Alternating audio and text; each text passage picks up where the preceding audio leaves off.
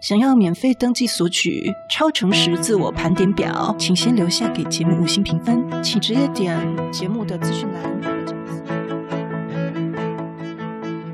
大家好，欢迎收听不是你想的领导力 Easy Manager。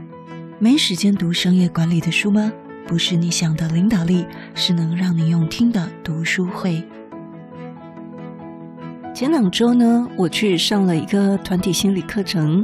我自己很喜欢上团体心理课程啊，因为呢。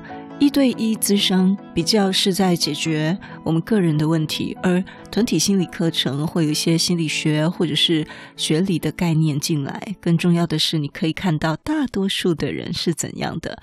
如果你正是那个大多数哦，你可以遇到一群跟你很像而且很有共鸣的人。例如说，哎，对对对，我也是这样哎。那如果你是少数，你也可以观察，并且进一步了解到多数人的思维路径。帮助我们更认识自己，也更能够体谅他人。例如，在这个理论中，人类的智能呢是由情感中心、思维中心跟本能中心三个中心共同组成。那本能中心又称为腹中心，腹呢就是肚子、肚腹的腹；情感中心又称为心中心，而思维中心又称为头中心。因此，每一个人会有比较强的 driven，就可能比较偏心中心或腹中心或头中心这样子。那只要呢某一个中心被触发，其他两个中心就会产生相应的反应。所以，三大中心一旦出现了失衡的状态，人的精神就会变得不健康。那因为我对这个理论也不是专业学者，再加上我们上课的老师有特别交代我们不要去房间看书或者是自己做测验，为什么呢？都是因为怕我们又被框架住了，而是让我们自己去回想、去归纳、剖析。自己去认领自己，也就是好比我们在商学院的时候，我们要做一家公司的 case study，那么就要先了解它的创立起源、它的历史沿革、它的大事记等等，再综合归纳出它的波特无力，还有 SWOT 分析等等。那么在这个学习也是一样的道理。所以呢，今天我不会讲细节，而是会分享我心得应用的部分。那么我就在想啊，同样的节目内容。为什么我们在 iPhone、Apple Podcast 的留言啊，几乎都很糟，但是呢，在 MixerBox 的留言都很温暖？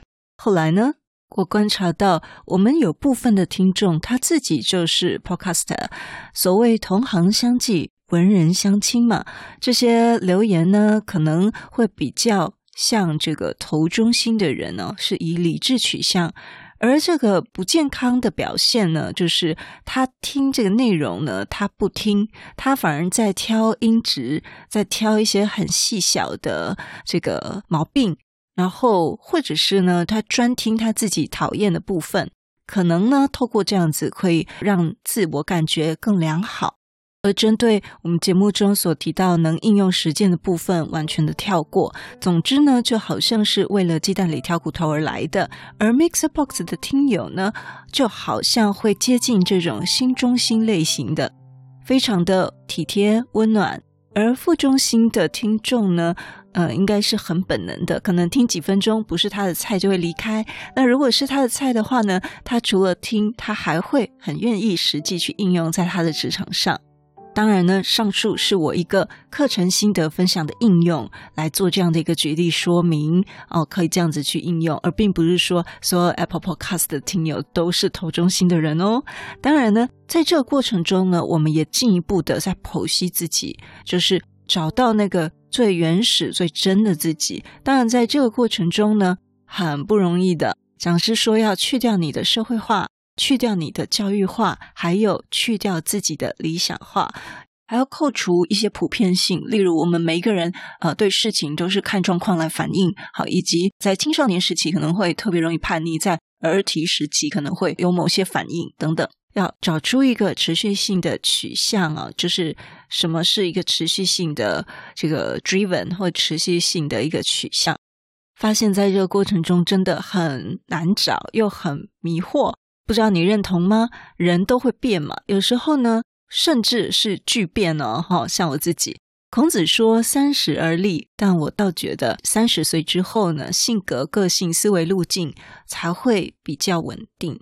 但在另外一个角度而言呢，也就是它更难被改变了。好，这个它就是我们自己啦。那所以呢，我们要给自己一个弹性的空间，就是说啊、有一些弹性的空间，我是可以被调整的，以及呢，随时破框的挑战。因为我们要突破自己的天花板，一定就是要随时给自己破框的挑战。那我们现在正在读的这本书，作者 Julie 呢，因为他有很多的小剧场，而且他非常很容易把情绪拟人化。然后呢，他有很多情绪上的，例如冒牌者症候群这种心思敏锐的人呢，我相信我会觉得他非常接近像是一个心中心的人。像我自己呢，就是因为没有什么小剧场，我们这种人呢，反而会比较喜欢实践。困扰的事情经常是在事情上，因为我们不能了解有很多小剧场的人，他们为什么会有这么多的情绪困扰，还有为什么不能够简单的处理掉，或者是把眼目专注在现在急迫的事情呢？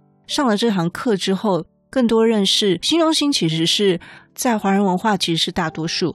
在这样的一个族群当中呢，因为很容易有情绪冒出来，很容易有小剧场冒出来，这个是不太能自我控制的，因此他们常常需要跟这些小剧场或者是跟这些情绪来对抗，所以呢，这种人会比较辛苦一点，会比较累一点。那其他人，如果你不是这个族群的人，可能会不那么能够理解他们。所以，如果我们不是这个族群的人，我们应该要更多的去同理另外两个族群的人。